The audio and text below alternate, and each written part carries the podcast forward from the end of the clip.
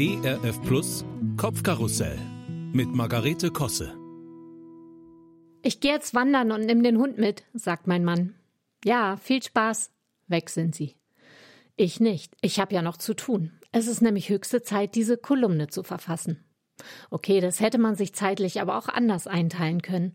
Seien wir ehrlich. Ich neige manchmal dazu, Dinge vor mir herzuschieben.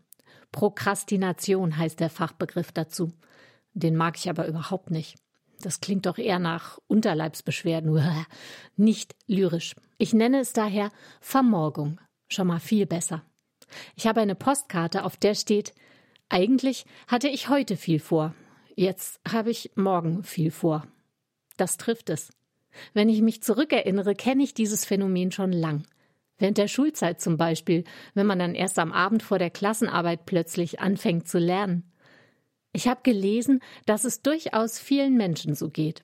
An der Universität Münster gibt es sogar eine Spezialambulanz dafür, ohne Quatsch. Naja, so heftig ist es bei mir nicht, aber eine gewisse Veranlagung ist vorhanden. Ja, es kann durchaus Vererbung sein. Als ich letztens darüber nachdachte, fiel mir nämlich mein Vater ein. Der war ja Pastor, konnte toll organisieren, seine Gemeindefreizeiten ein Traum. Aber plötzlich kam mir eine schwache Erinnerung an unsere Wochenenden zu Hause. Samstagabend ging es dann noch um die Ergebnisse der Bundesliga und dann, nach der Tagesschau, verschwand mein Vater in seinem Arbeitszimmer.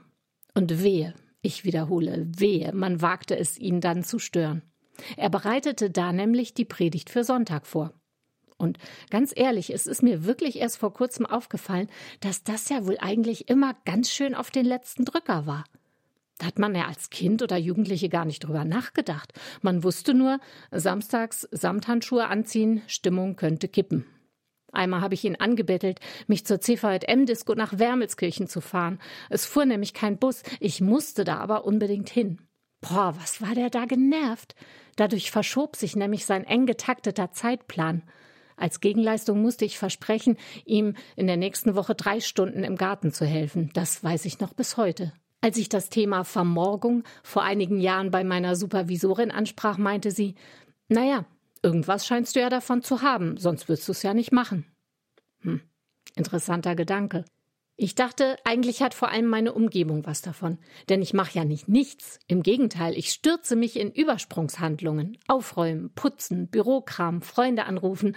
Alles durchaus gute Beschäftigungen. Bloß eben zum falschen Zeitpunkt. Was ich davon habe? Ich glaube, ich hab's herausgefunden. Es ist die kurzfristige Erleichterung, keine andauernden Entscheidungen treffen zu müssen. Das mag ich nämlich gar nicht gern. Warum? Nun, bleiben wir doch als Beispiel direkt hier in dieser Kolumne. Was erzähle ich? Was lasse ich weg, weil es zu lang wird, obwohl es so eine nette Anekdote wäre? Die CVM-Disco ist doch unwichtig. Nee, die war aber damals sehr wichtig. Da ging doch auch dieser niedliche Typ aus der Zwölf hin. Ja, aber das hat doch überhaupt nichts mit dem Thema zu tun. Stimmt, aber trotzdem, die bleibt. Oh, weia. Und dann die Selbstzweifel. Sich für etwas zu entscheiden bedeutet ja immer auch, sich gegen etwas anderes zu entscheiden. Ach ja, einen habe ich noch. Oder in der Kürze liegt die Würze. Wie mache ich's bloß? Auf alle Fälle liegt ja in der Erkenntnis der erste Schritt zur Besserung. Ich möchte das auch wirklich gerne lernen. Also mutiger und schneller zu sein beim Entscheidungen treffen, um dann die kreative Arbeit auch gut fertigstellen zu können.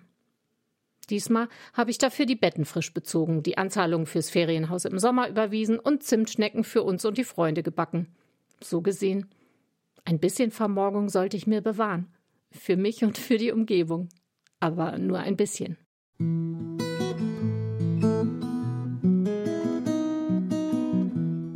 Kopfkarussell von und mit Margarete Kosse. Auch in der Audiothek oder als Podcast auf erfplus.de. ERF Plus. Gutes im Radio.